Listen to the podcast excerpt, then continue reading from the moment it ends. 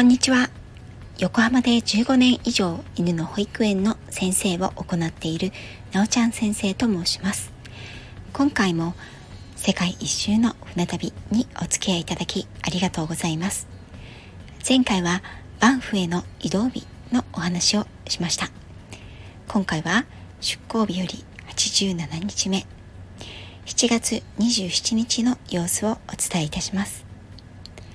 朝7時にモーニングコールをかけてみたものの1時間ほど早起きしてせっかくだから朝のカナディアンロッキーを拝みに行くことにした。部屋は暑くて何もかけずに寝ていたのに朝のバンフはカーディガンとウィンドブレーカーを着ていても寒い。吐く息が少し白いくらいだ。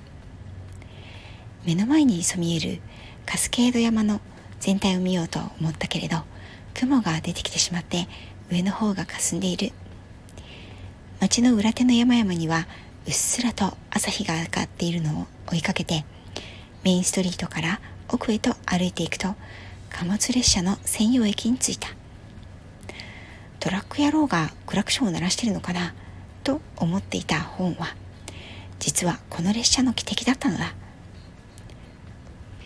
やはり雲が出てきて青空は見る間に白とグレーの色に変化していくもののその隙間からは幾筋もの入ってくる朝日が美しい。メイン通りに戻りお店が並んでいる外れまで行くとその先に橋がかかっていて下には某川がさらさらと静かに流れている。名前も知らない水鳥たちが群れをなしてその縁で水を飲んでいた。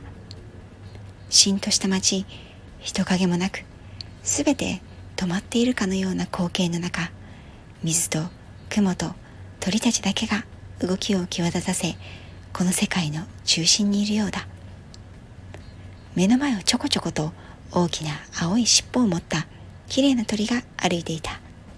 その鮮やかな尾羽に思わず目が吸い寄せられる。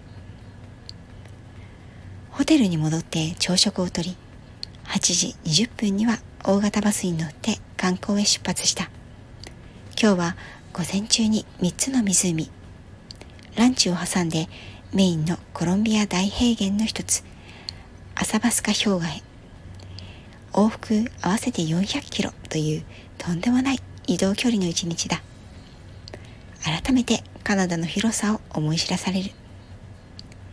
すごく眠いけれどバスの車窓に次々と姿を現してくる壮麗な山々の連なりが視界を奪っては私を眠りの世界から引きずり戻し思わずその姿に見入ってしまう。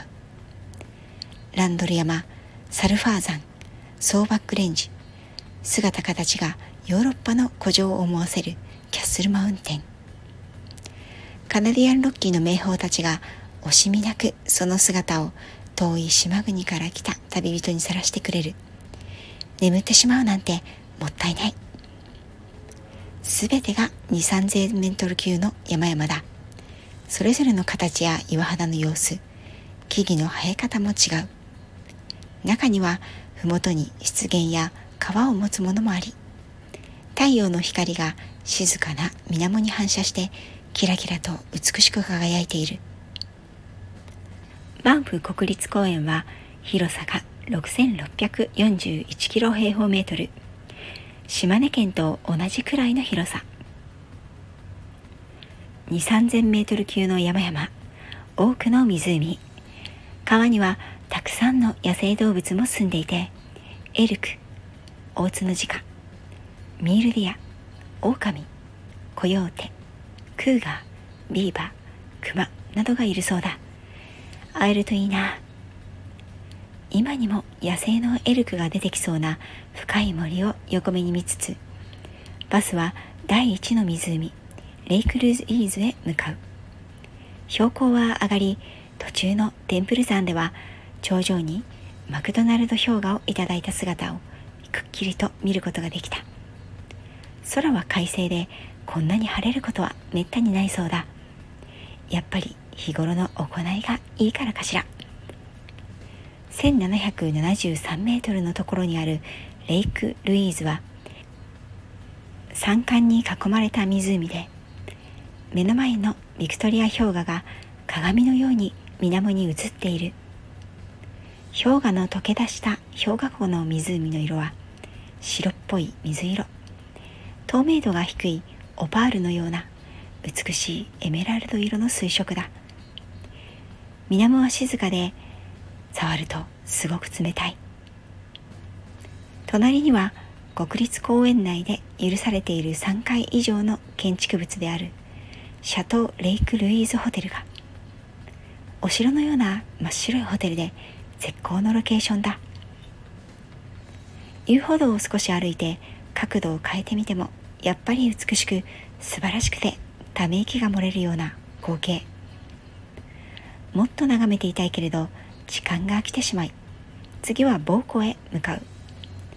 バンフの町にも流れていたボー川の源で2069メートルのボー峠を越えたところにある。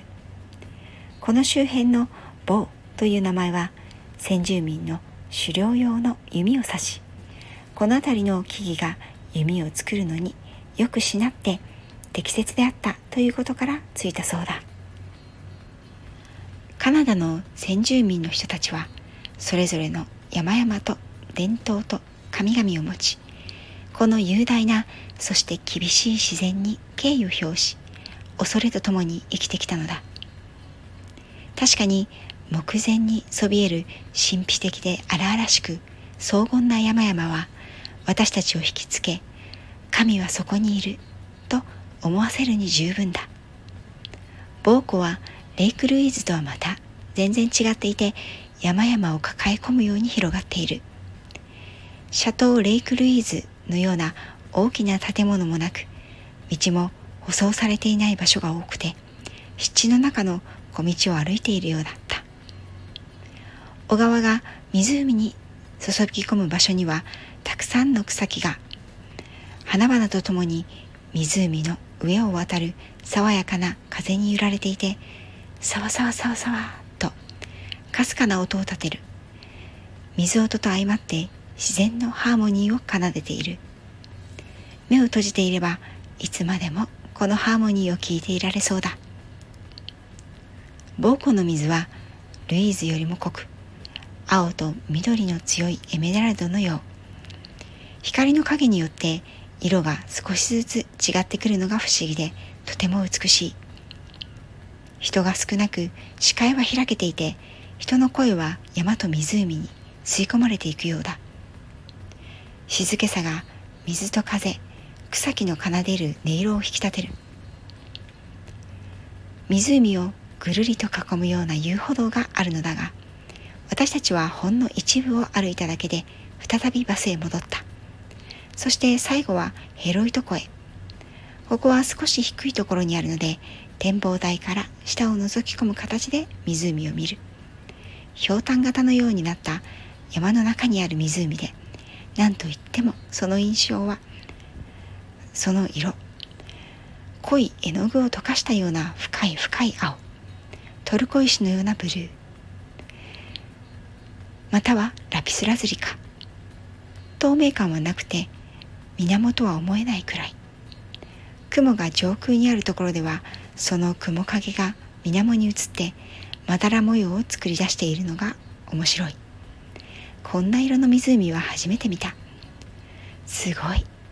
3つともそれぞれ全く雰囲気が違って自然の不思議さ改めて美しさに感動した。とても文章に書き表すことはできない。写真にも写し込めない。壮大さ威厳美しさ。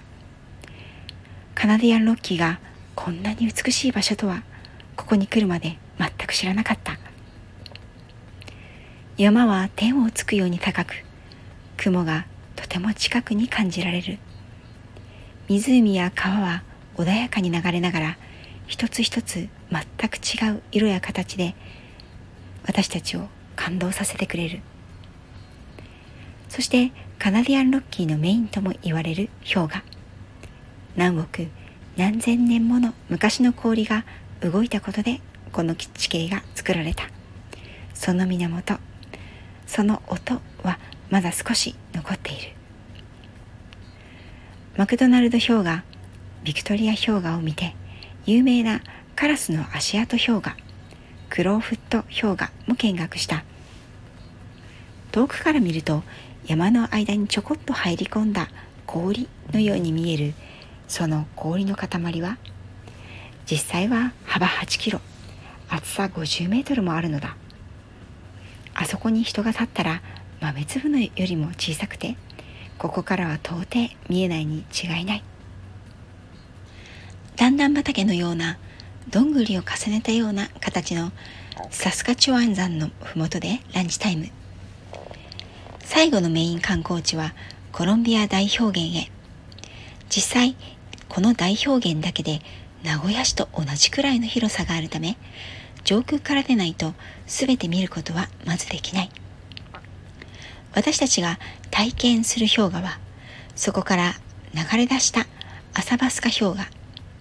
まずは観光バスを降り連絡バスに乗って雪上車に乗って氷河の上まで行く。遠くから見た氷河は真っ白でなだらかに見えるけど近づいてみるとたくさんの溝があり歩きにくい。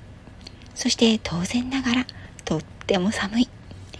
至る所で溶け出した氷河の小さな流れとなり水路を作って足元を眺めている。その一つに近づいて持っていたペットボトルに氷河の雪解け水を汲んでみる。刺すように水が冷たい。氷が溶けかかって水が流れているところでは氷がくぼんで水たまりになり冷たそうな青に見える。こちらはさっきの湖と違って透明なサファイアのような澄んだ美しい青。青の美しさにはなんてたくさんの種類があるんだろう。今日だけで何度異なる種類の美しい青に出会ったことだろう。それらは全て自然からの贈り物だ。宝石の切れ巻きは常に自然の中に存在する。氷や氷河湖の水が不思議な青色に見えるのは氷河の形成そのものと光の脈長に関係がある。氷河は長い年月をかけてゆっくり動くがその際に擦れた岩の粉ロックフラワーが氷河の溶けて流れ出した際に川の水に混ざり日の光を浴びた時脈長の短い青だけが視界に届くためだとか。だから太陽の具合によっても光の加減見る場所によっても色を変えてしまう。氷河の水だけがなせるマジックなのだ。20分の自由時間を与えられたものの寒がりの私にはとても寒くていられない。標高も高く息を切らしながら見渡す限りの氷河を眺めていると本当に自分の存在が小さく薄っぺらく思えてきた。地球はすごい。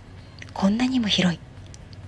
ネイティブアメリカンはガイア説に基づく伝説を多く持つのだそうだがこんなところに住んでいたら地球は大地は生きている。と自然に思えてくるに違いない。30メートル以上の積雪があって初めて10センチの厚さの氷河ができるという。その氷河と大氷原がこうして目の前に広がっていること。地球の奇跡。その歴史と息吹に触れた瞬間だった。大氷河を後にして2時間ちょっとかけて再びマウフの町へ戻ってきた。今日はお天気も上々で当初予定していなかったビッグヒルなどにも降りることができた。そして最後にもう一つシャトー・レイク・ルイーズの他にもう一つだけ許可されている3階建て以上の建物。バンフ一古いホテルスプリングフィールドホテルへ。国立公園とともに建てられ増改築を繰り返しながら現在の9階建てになったのは1928年のこと。